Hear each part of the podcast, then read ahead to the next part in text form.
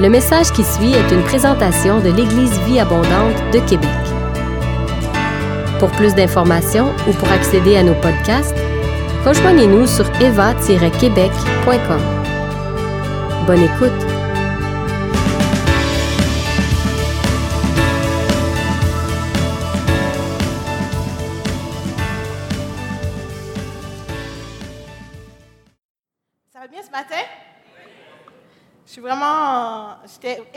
L'idée de venir vous partager tout ce que Dieu a mis sur mon cœur. Euh, oui, c'est ça.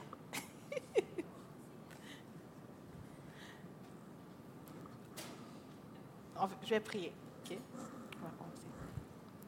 Seigneur, je te remercie de privilège que tu nous donnes de pouvoir parler de toi en toute liberté et de pouvoir euh, nous unir, Seigneur, à nos frères et sœurs qui sont partout dans le monde ce matin pour te louer, pour t'élever, Seigneur, Papa. Je bénis ton nom. Merci pour ta présence qui est déjà là. Et, euh, et Père, je prie que chacun d'entre nous soit conscient de cette présence qui est là, de ta présence, et que personne ne sort ici de la façon qu'ils sont rentrés, Papa. Merci de venir souffler, Seigneur, sous les, les faibles mots, Seigneur, que je vais dire, afin que cela puisse porter du fruit dans nos vies, Seigneur. Merci de venir, Seigneur, ajouter ta touche à toi qui fait toute la différence. Merci d'enlever tout ce qui va être de trop et d'ajouter tout ce qui manque. Et que le tout, Seigneur, te glorifie et édifie ton peuple ce matin. Au nom de Jésus. Amen. Euh, tout d'abord, j'aimerais ça souligner le travail de quelqu'un qui, euh, que je trouve vraiment courageux. C'est euh, parce que ça fait quelques mois, années même, que plusieurs fois, dimanche après dimanche, il part avec des groupes, des fois les samedis. Est-ce que vous m'entendez? Ça va? OK. Il part avec des groupes et il va partager l'amour de Dieu. Il va faire l'évangélisation. Marcel. Qui a déjà participé avec Marcel dans des sorties d'évangélisation? Oui, je vois des mains ici. C'est bénissant, hein? Oui. Donc, euh, je salue son travail et je, vous encourage à continuer, puis je vous encourage à vous joindre à lui. Euh, c'est vraiment le fun. C'est vraiment cool. Une belle expérience. Mais pourriez-vous vous imaginer partir avec le groupe de Marcel hein, à Place Laurier, comme font, font euh, habituellement, disons un dimanche après l'église et tout, aller essayer de parler de Jésus à quelqu'un, puis ensuite la sécurité vous, vous, interpelle, ben, il vous prend, il ne vous met pas dehors, il vous met en prison. Vous vous retrouvez en prison pour neuf ans et demi, séparé de votre famille parce que vous avez parlé de Jésus. Vous me direz, mais c'est exagéré, Bertha, ça n'a pas de bon sens. En fait, c'est le témoignage de Mehdi Di- Dijab, Didab, Dibaj, j'arrive pas à dire son nom, Dibaj, Dibaj, qui vit en Iran. Euh, L'Iran est une république islamique, donc les chrétiens n'ont pas le droit de prêcher publiquement. Et il est interdit aux musulmans de se convertir. Mais le pasteur Dijab a préféré obéir à Dieu plutôt qu'aux règles, plutôt qu'aux règles. Donc, secrètement, il évangélisait, il parlait de Jésus, et beaucoup de musulmans ont cru et ont accepté Jésus dans leur cœur.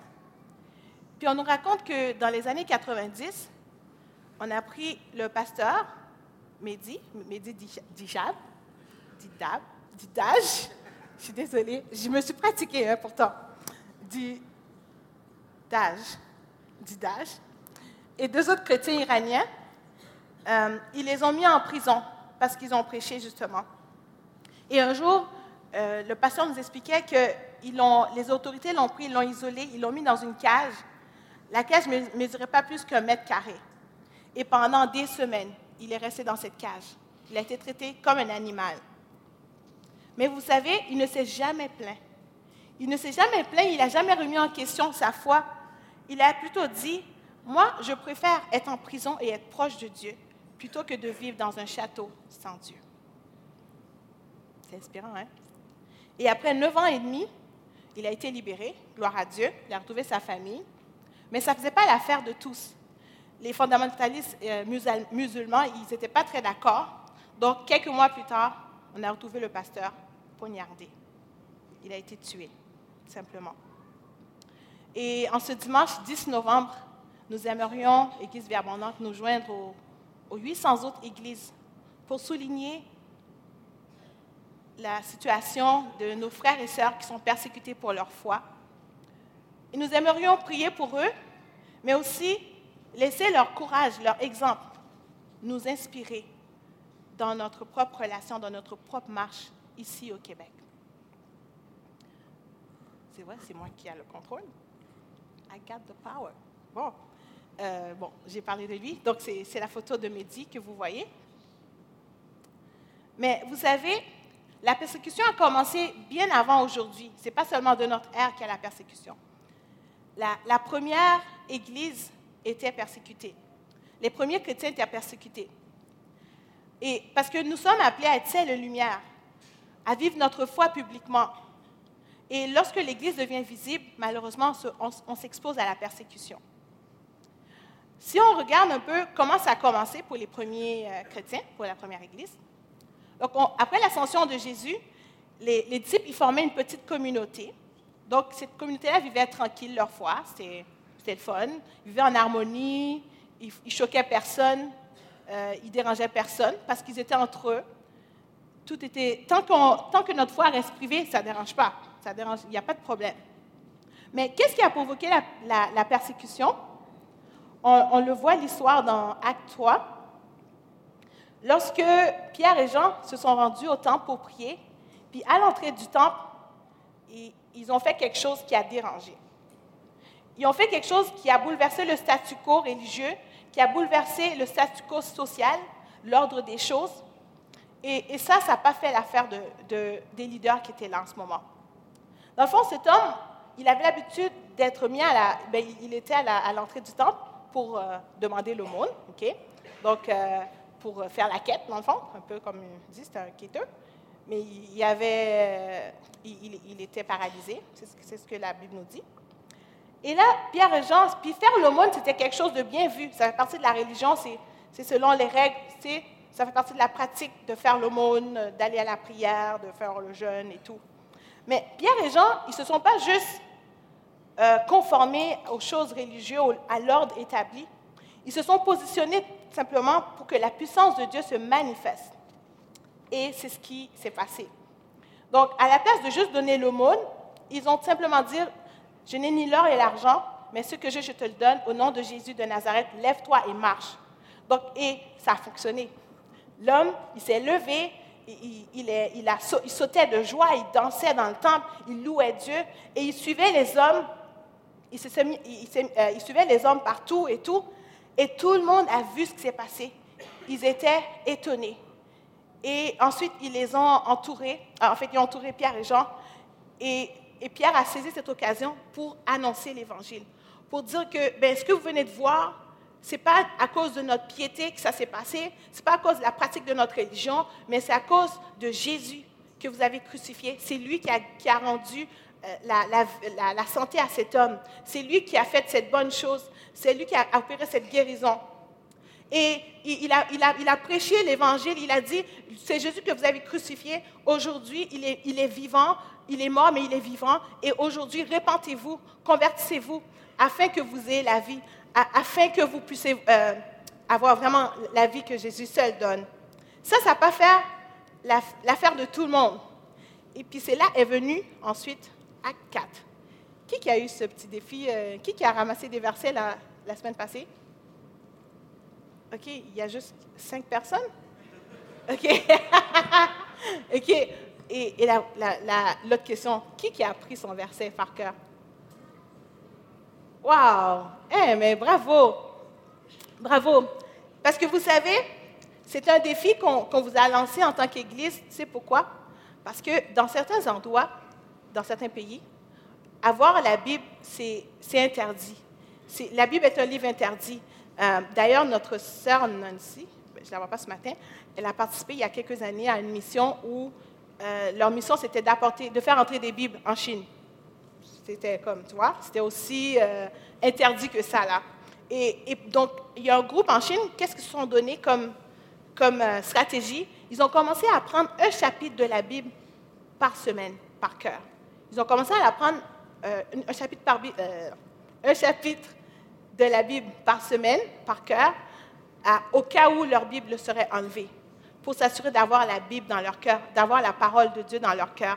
Donc, je vous exhorte, mes, mes, frères et sœurs, à, à serrer la parole de Dieu dans votre cœur, à chérir ce que vous avez, à chérir la parole que vous avez et à la méditer jour et nuit afin qu'elle porte du fruit dans votre cœur et, surtout aussi, euh, ben, surtout qu'elle porte du fruit dans votre cœur, puis aussi à, penser justement à, ces gens qui n'ont pas accès à la Bible, que pour eux c'est un livre interdit, puis c'est euh, que pour nous c'est un privilège de l'avoir, non seulement de l'avoir, mais de l'avoir dans notre propre langue en tellement de versions. Donc, euh, soyez, je vous encourage vraiment à, chérir, à chérir la parole de Dieu. Maintenant, si on revient dans notre... Donc, vous avez encore une autre semaine pour apprendre votre verset, si vous voulez, et peut-être tout le chapitre 4, pourquoi pas. Bon, vous n'êtes pas obligé de commencer par Acte 4, mais disons, c'est un bon, c'est un bon défi. Et euh, si on revient au texte de chapitre 4, c'est là qu'on voit un peu comment la persécution a commencé. Qu'est-ce qui s'est passé? Dans le fond, Pierre et Jean, ils sont, ils sont arrêtés par qui? Ils sont arrêtés par... bon. Ils sont arrêtés par le Sanhédrin, oui, par les, les chefs du temple. Pourquoi? Parce qu'ils parce qu'ils ont dérangé l'ordre public. Ils ont dérangé euh, leur statu quo religieux. Puis, on voit que l'Église aujourd'hui est souvent persécutée par les dictateurs parce qu'ils ne supportent pas ceux qui dérangent l'ordre établi. D'ailleurs, depuis le 1er février 2018, désolé, je ne sais pas comment faire deux choses en même temps. Depuis le, depuis le 1er février 2018, il y a une nouvelle ordonnance religieuse en Chine qui vise à siniser le christianisme. Dans le fond, le gouvernement veut contrôler l'Église. C'est ça l'interprétation de cette loi. Donc, ils ont installé des, caméras de surveillance dans chaque église, OK?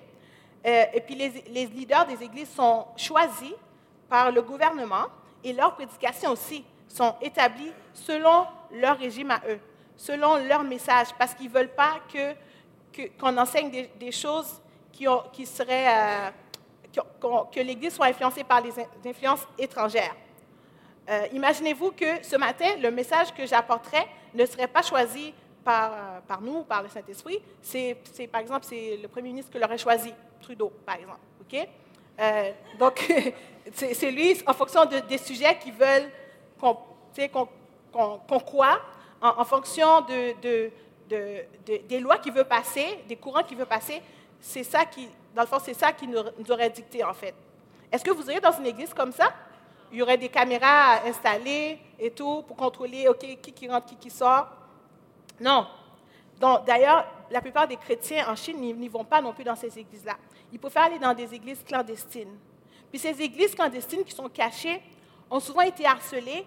Et les gens qui ont été torturés, il y en a qui ont disparu tout simplement. Euh, d'ailleurs, c'est le témoignage du pasteur Wan Hee. Wan Hee, yes, il est euh, le pasteur Wan Hee, c'est un juriste et euh, il est connu pour ses discours sur la liberté religieuse. Puis il a déjà été arrêté à plusieurs reprises. Comme je vous ai dit, plusieurs églises en Chine choisissent d'être clandestines, mais lui, il, a dit non, nous, notre église doit être une lumière sur une colline. Donc, on ne veut pas se cacher. On ne va pas se cacher.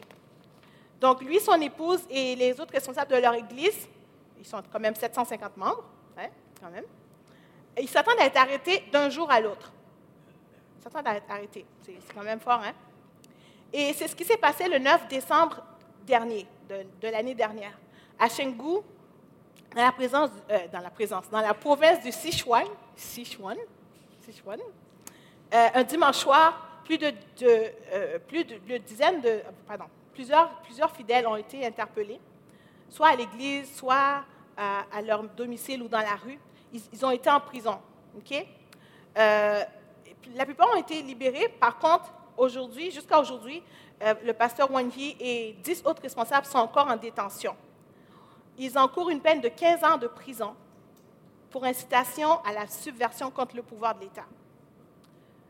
Euh, c'est vraiment, c'est vraiment, c'est imaginez là aujourd'hui que juste parce que j'ai prêché ou bien qu'on n'a pas prêché selon ce que le gouvernement nous aurait dicté, ben, plusieurs d'entre nous ici, on aurait été arrêtés. Euh, puis bon, les, ceux qu'on on aurait identifiés comme les leaders, eux autres, ils auraient 15 ans de prison. C'est quand même fort, hein, c'est quand même extrême. Puis ce pasteur-là, lui, il a dit, regarde, moi, moi je, oui, je veux respecter l'autorité. La Bible nous dit de respecter l'autorité. Mais si l'autorité va à l'encontre du message de l'Évangile, nous, nous allons choisir de suivre le message de l'Évangile. Et c'est ce qu'il a fait. Et si on retourne encore dans, notre histoire, au chapitre 4, qu'est-ce qui dérange? Qu'est-ce qu'on voit qui dérange? Pourquoi est-ce que les sacrificateurs arrêtent les, euh, Pierre et Jean? Parce qu'ils dérangent leur ordre religieux. Euh, Pierre et Jean, ils, ont prêché qui? Ils ont prêché Jésus. Ils ont prêché le salut en Jésus. Et ça, ce n'est pas un message qui leur faisait plaisir, parce que c'est eux-mêmes qui ont crucifié Jésus. Et aujourd'hui, l'Église dérange l'ordre religieux parce qu'on met en avant Jésus comme le Fils de Dieu. Ça, ça dérange les musulmans, ça dérange les bouddhistes, ça dérange les hindous. Puis aujourd'hui aussi, eh ici à Québec, c'est sûr, ça dérange ça, dérange, la, pensée populaire qui dit que ben, Dieu est en toi, Dieu est un peu partout, ou Dieu n'existe pas. Dieu, on, identifie Dieu à tout et, rien. On veut tout changer les règles, on veut, il n'y a plus de référence, on veut tout, refaire à notre source selon, le, selon l'humour du jour ou de notre saison. Euh, mais ça, ça n'arrête pas les chrétiens euh, dans le monde entier à, se tourner vers Dieu. Ça n'arrête pas les gens de se tourner vers Dieu même s'il y a de l'opposition, même s'il y a de la persécution. On, voit qu'en Inde, euh, les nationalistes hindous, ils ne supportent pas les conversions.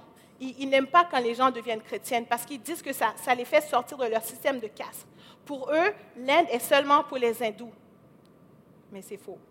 L'Inde est pour Dieu. Amen.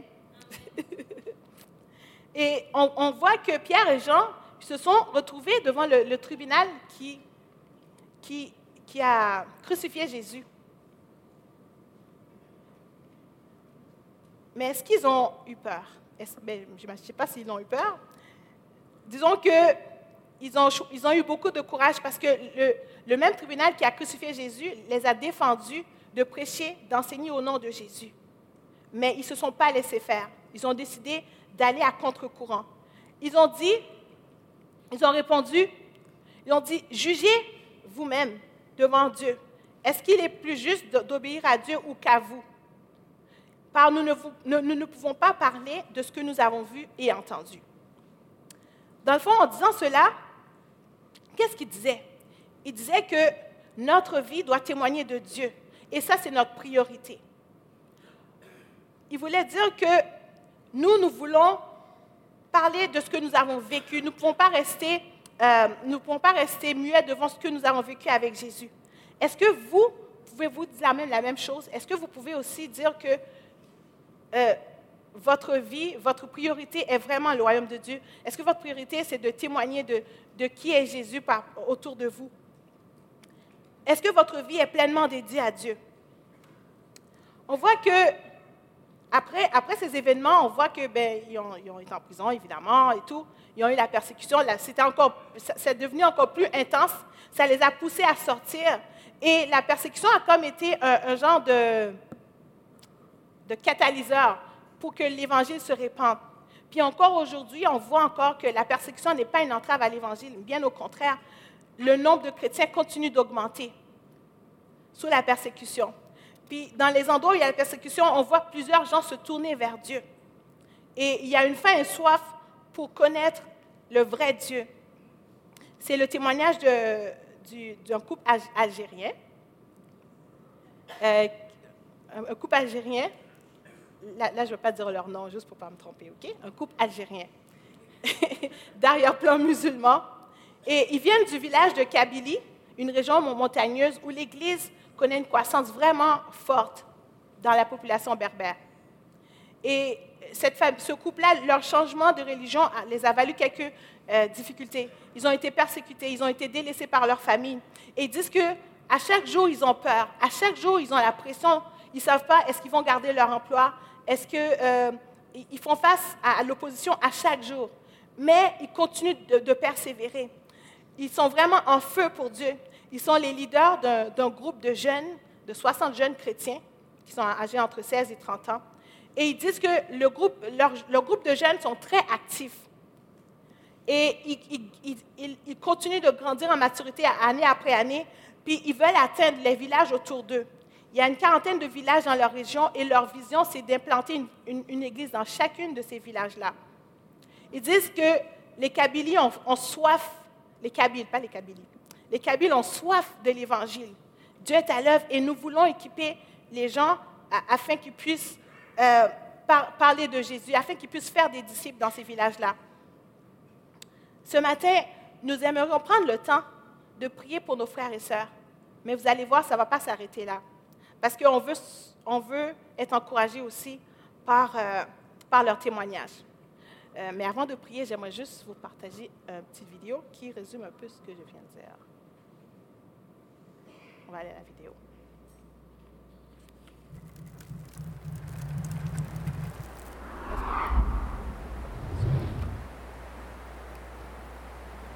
Quand on est chrétien au Vietnam, on nous remarque du fait de notre mode de vie, notre manière de parler, notre comportement. C'est pour ça que nous avons des problèmes avec notre entourage. Se moquent de moi et disent des choses horribles qui me rendent très triste. À chaque fois que je les entends, ça me brise le cœur. Les gens de mon village et ma famille remettent en question ma foi. Ils disent ⁇ Pourquoi crois-tu en Christ? Qu'est-ce que cela t'apporte? Ce n'est pas notre religion. Notre religion, c'est l'hindouisme. Ceux qui adhèrent à la religion chrétienne sont méprisés. Ce sont des intouchables. Ils me menacent et me persécutent. À plusieurs reprises, nous avons vu les hindous manifester avec leur slogan contre les chrétiens. Ils parlent d'éliminer les chrétiens, d'éliminer les pasteurs de l'Inde, de supprimer les étrangers, de placer les divinités Rama et Krishna dans les églises. Vous êtes la lumière du monde. Vous êtes une ville sur un sommet. Une ville sur un sommet ne peut être cachée. Aujourd'hui, alors que l'Église fait face à un regain de persécution de la part du gouvernement, même si vous voulez vous cacher, vous ne le pourrez pas.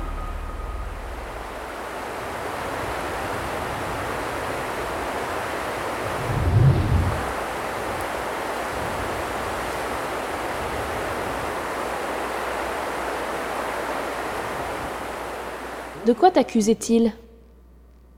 Accusait Oui, qu'est-ce qu'il disait qui n'allait pas? Quel était ton crime? Ils ont dit beaucoup de choses qui n'étaient absolument pas vraies. Ils m'ont traité comme un opposant politique. Ils m'ont dit Tu t'opposes au gouvernement, parce qu'il s'agit d'une république islamique. Donc évangéliser au nom de Jésus, c'est contre notre loi. Ils ont aussi dit que j'insultais leurs saints, ce qui est un total mensonge.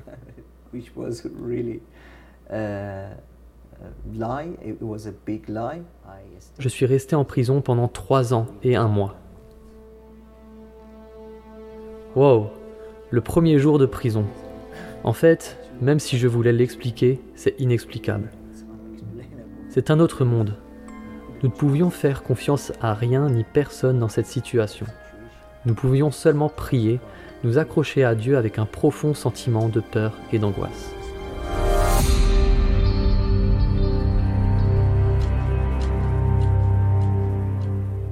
Tandis que Pierre et Jean parlaient au peuple, survinrent les sacrificateurs, le commandant du temple et les Sadducéens, mécontents de ce qu'ils enseignaient le peuple et annonçaient en la personne de Jésus la résurrection des morts. Ils mirent les mains sur eux et ils les jetèrent en prison jusqu'au lendemain. Le lendemain, les chefs du peuple, les anciens et les scribes s'assemblèrent à Jérusalem. Ils firent placer au milieu d'eux Pierre et Jean et leur demandèrent Par quel pouvoir ou au nom de qui avez-vous fait cela?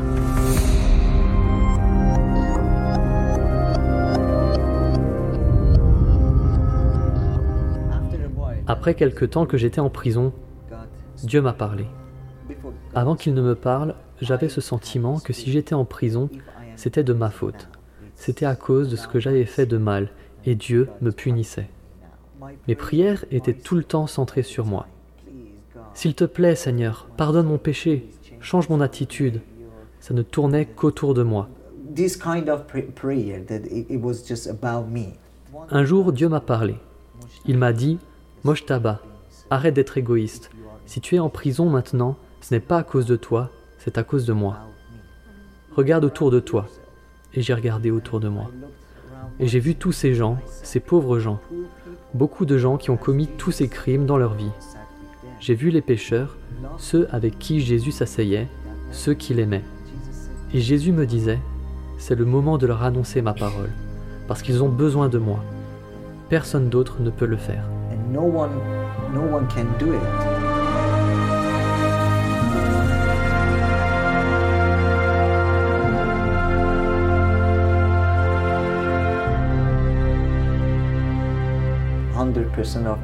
100% des gens en Iran sont musulmans. Et surtout en prison, le christianisme est quelque chose de très étrange. Quand nous répondions aux prisonniers que nous étions ici parce que nous sommes chrétiens, ils étaient choqués. Wow, c'est un crime d'être chrétien Et dans cette situation, ils sentent vraiment qu'ils sont pécheurs et qu'ils ont besoin de quelqu'un pour les aider. C'est facile pour eux d'accepter Jésus comme leur sauveur. Dieu a dit, rien ne peut m'arrêter. Qui peut m'arrêter? C'est important d'y penser, le royaume de Dieu. Peu importe qu'on soit en prison ou à l'extérieur. Peu importe notre situation. Ce qui importe, c'est ce qu'on fait pour le royaume de Dieu. Si tu changes ta perspective, tout sera différent. Tu ne vois plus la culture de ton pays ou ce que le monde dit sur toi. Tu vois juste la volonté de Dieu pour son royaume.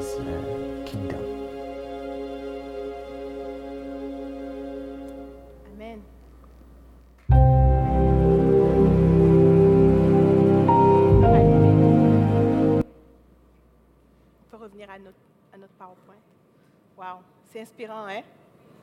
Wow. Donc, ce matin, avant de continuer, j'aimerais ça qu'on s'arrête tout de suite et qu'on prenne le temps de prier pour eux. Nous allons prier pour... Euh, est-ce qu'on peut revenir au PowerPoint? Euh, nous allons prier pour, euh, pour les chrétiens du Soudan.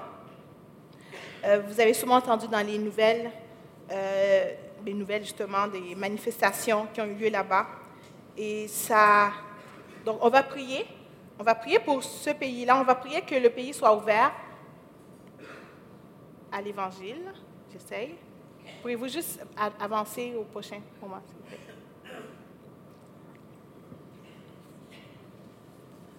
Donc, on va prier. Ah, parfait, je l'ai. Je pense que je l'ai. On, va prier pour euh, les chrétiens du Soudan. Donc, on va prier que la nouvelle constitution soit plus ouverte à, la, liberté de religion. On va aussi prier que Dieu se glorifie à travers son Église, que les chrétiens soient moins discriminés. Donc, on va prier que les chrétiens soient protégés. Je cherche juste la prochaine, en fait. Et ensuite, on va prier pour euh, le pasteur chinois Wanji, qui a été arrêté depuis l'année dernière avec d'autres responsables. Aujourd'hui, il encourt une, une, peine de 15 ans de prison. Hein? C'est quelque chose. Donc, on va prier que Dieu le fortifie dans la prison et, et aussi que les règles changent, que Dieu incline les cœurs de ses responsables afin que ce pasteur soit libéré. Euh, on va prier que l'Église continue de prospérer en Chine on va prier pour sa famille aussi, la famille du, pasteur. Euh, on va aussi prier pour les chrétiens iraniens. Donc, euh, plusieurs, dans le fond, là-bas, plusieurs églises maisons ont été fermées euh, et puis plusieurs chrétiens ont été arrêtés aussi. C'est le cas du pasteur Victor Bataraz. En tout cas, on va prier pour ceux qui sont arrêtés. Donc, priez pour, les familles qui sont condamnées justement qui sont en prison à cause de leur engagement dans l'Église. On va prier aussi que, l'Évangile connaisse des percées là-bas, que Dieu attire les Iraniens à lui. On va aussi prier pour l'Église d'Algérie. On a une sœur qui vient d'Algérie ici, qui est chrétienne, et euh, moi je connais son cœur pour son pays, je connais son cœur pour sa famille. Euh, c'est vraiment pas facile. Donc, je vais vous inviter à prier justement pour que les églises qui ont été fermées par le gouvernement algérien soient réouvertes. Et on va prier pour les chrétiens, que, les chrétiens puissent continuer à, prospérer, qu'ils puissent continuer, qu'ils puissent euh, grandir dans leur foi, qu'ils soient fortifiés dans leur foi. On, va prier que, les règles changent aussi. Hein? Est-ce que Dieu est capable de ramener les choses? Oui, Dieu est capable de, changer les cœurs. Donc, on ne va pas juste prier, euh, pour ceux qui sont victimes, victimes euh, de la persécution, mais on va aussi prier pour les persécuteurs, que Dieu change leur cœur, que plusieurs puissent connaître Dieu et qu'ils puissent changer de camp. Donc, comment on va faire ça? On a quatre sujets, vous voyez, les chrétiens du Soudan, le pasteur Wanyé, on va prier pour la Chine aussi, les chrétiens iraniens, l'Église Algérie. Donc, euh, la section ici, vous allez prier pour les chrétiens du Soudan. La section au milieu, vous allez prier pour le pasteur Wang et, et l'Église chinoise. La section ici, vous allez prier pour les chrétiens iraniens. Et toutes les sections en arrière, vous allez prier pour l'Église d'Algérie. Donc, j'ai divisé ça comme ça, mais sentez-vous vraiment à l'aise de prendre d'autres sujets euh, qui vous tiennent à cœur et, euh, ou, de, prendre tous les sujets. Euh, c'est ça. Et en plus de ça, on va prier pour les autorités de ces pays-là, que Dieu puisse changer leur cœur, que les règles puissent changer. comment on va faire ça? Je vais vous dire à vous mettre debout, puis à vous regrouper peut-être en petits groupes de, de 3, 4, et à juste vous unir ensemble dans la prière. On, va mettre un... On va, vous allez avoir euh, sept minutes pour prier, puis ensuite, je vais revenir euh, prier et conclure. OK? Est-ce que c'est clair pour tout le monde? Donc, pour persévérer malgré la persécution. Ça prend beaucoup de courage pour, pour continuer à, à se tenir devant les autorités, parler de Jésus ou oser partager notre foi, même malgré les risques. Et ce matin, la question que j'aimerais vous poser ici, qui vivent ici au Québec, comment votre foi chrétienne est visible? Comment votre foi est visible autour de vous, dans votre quartier? Quels risques courons-nous pour notre foi? Quel risque courons-nous pour que l'Évangile continue de grandir, de, de, percer dans notre milieu de travail, dans notre école?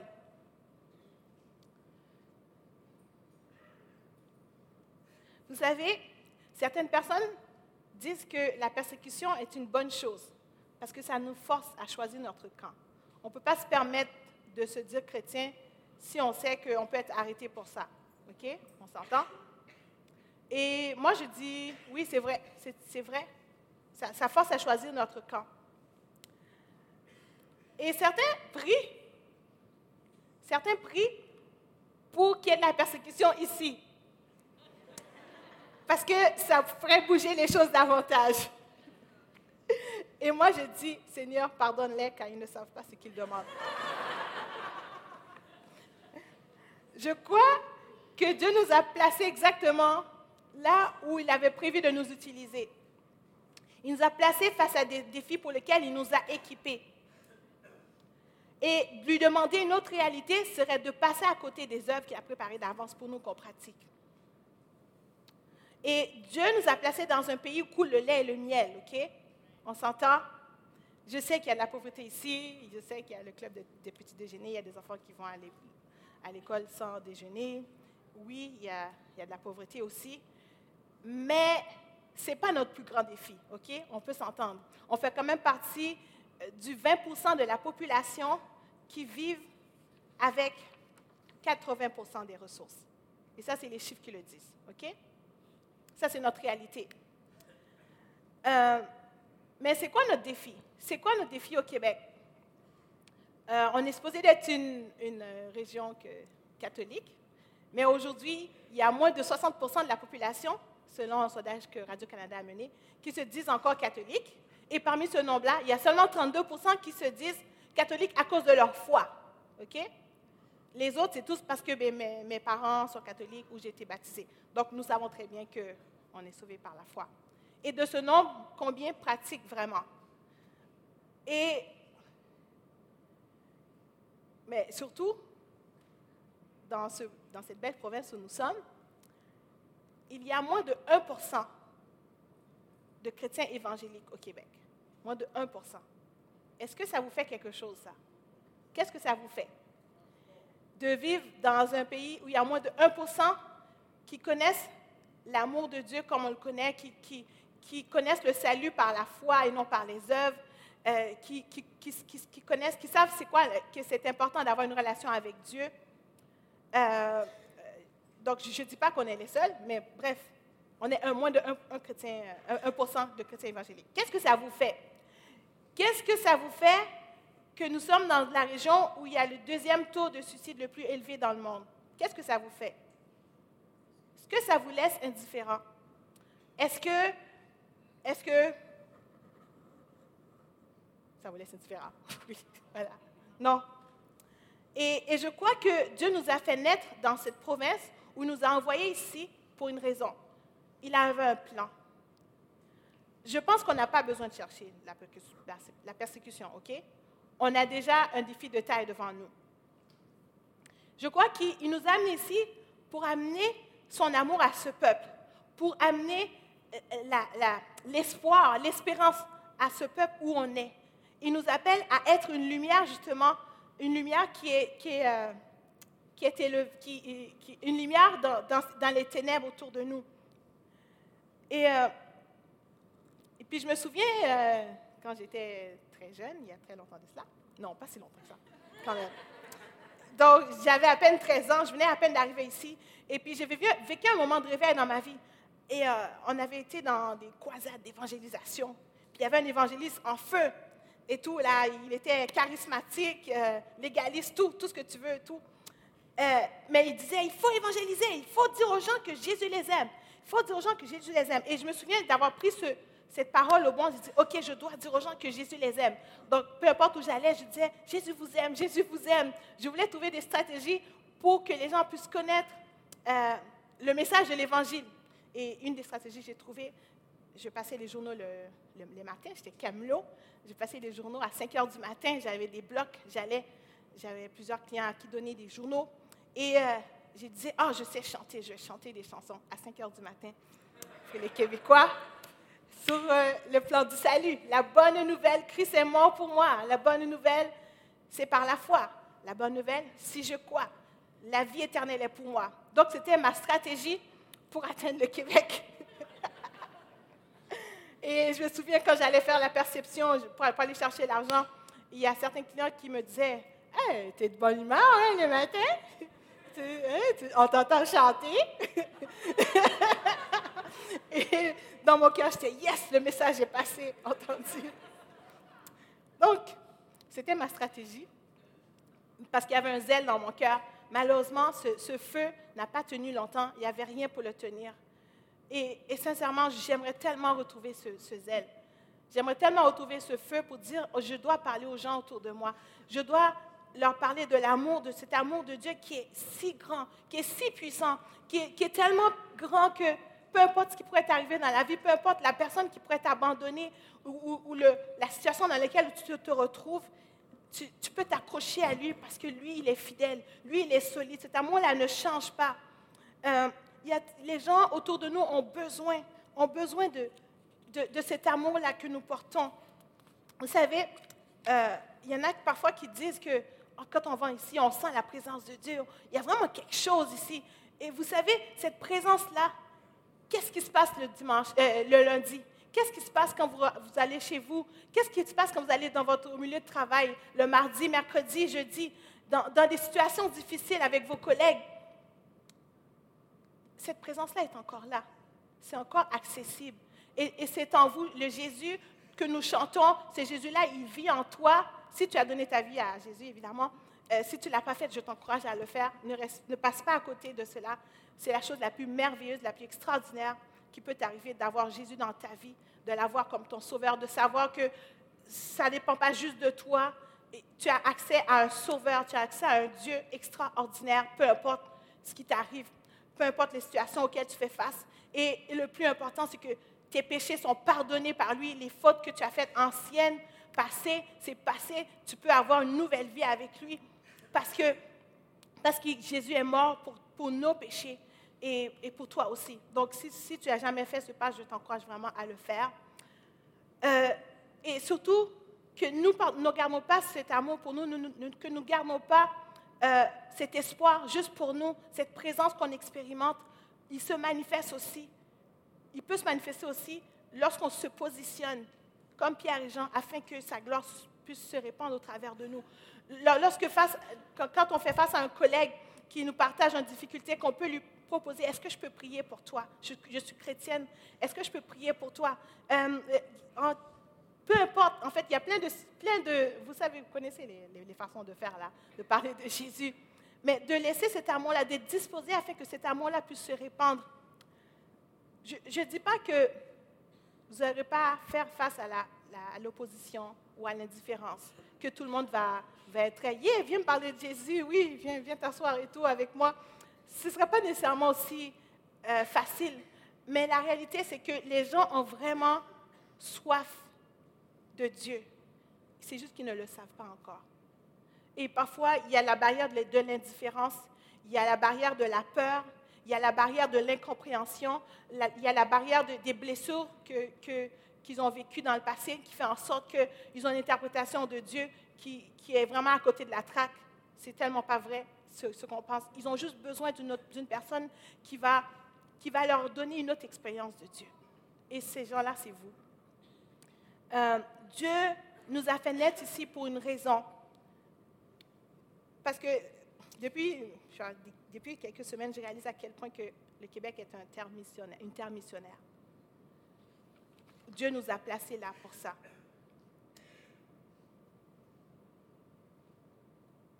Par où commencer?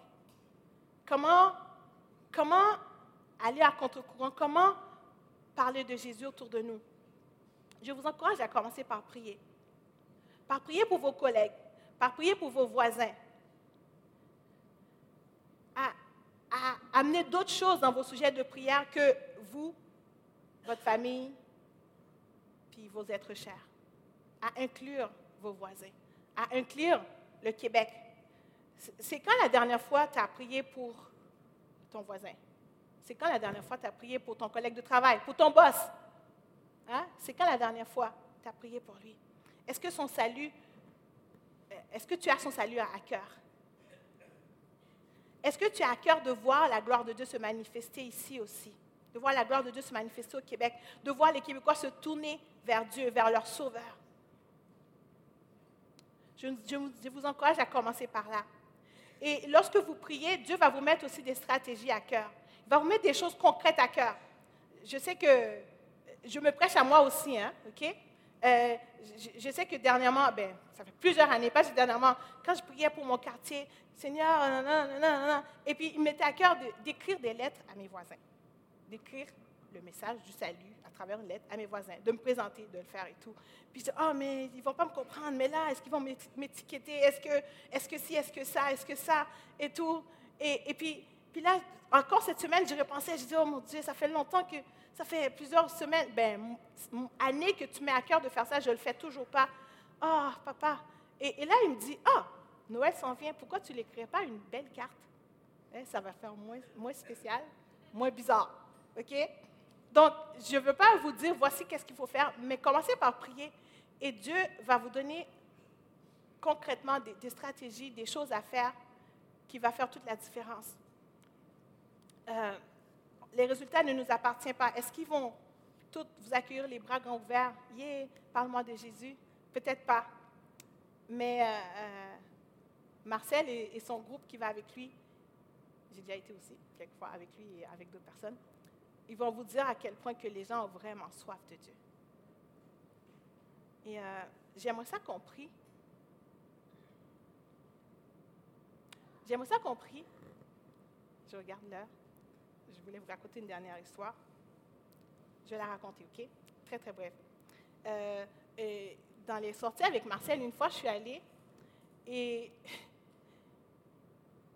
il, a une approche, OK? Marcel dit qu'il pense que les gens de sa génération sont un peu plus fermés et donc il évite d'aller les voir.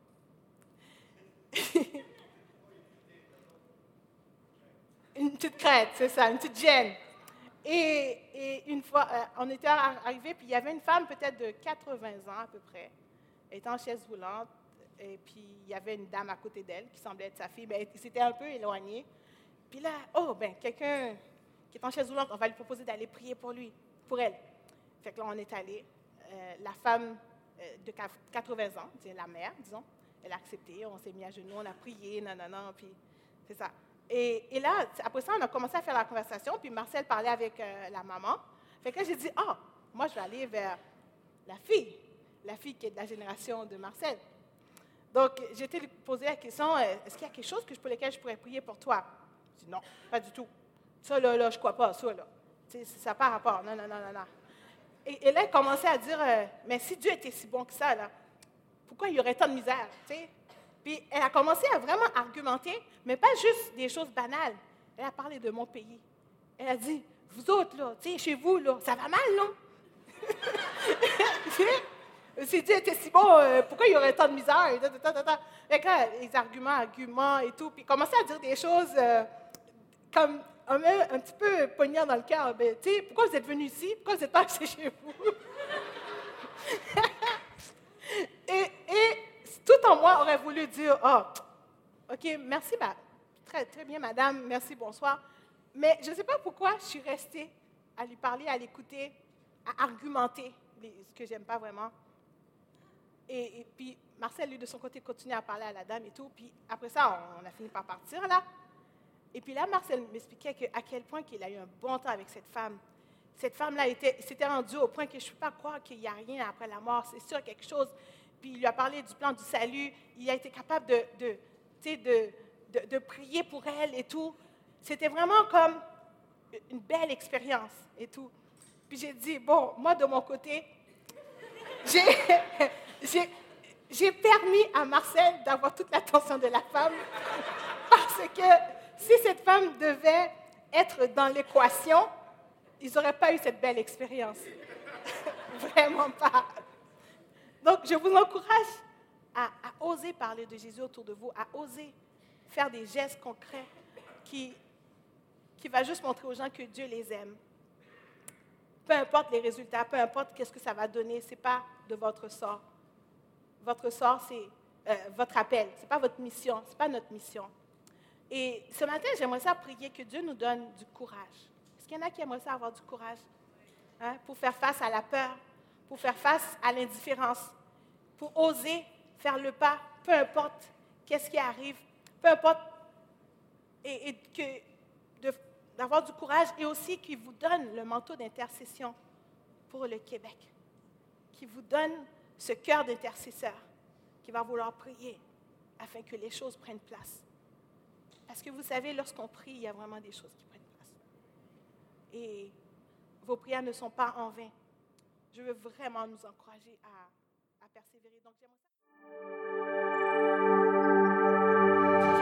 si vous avez aimé ce message, nous vous invitons à vous joindre à nous lors de nos rencontres du dimanche matin. Vous trouverez l'horaire et l'emplacement de nos réunions sur notre site internet eva-québec.com. N'hésitez pas à communiquer avec nous et que Dieu vous bénisse.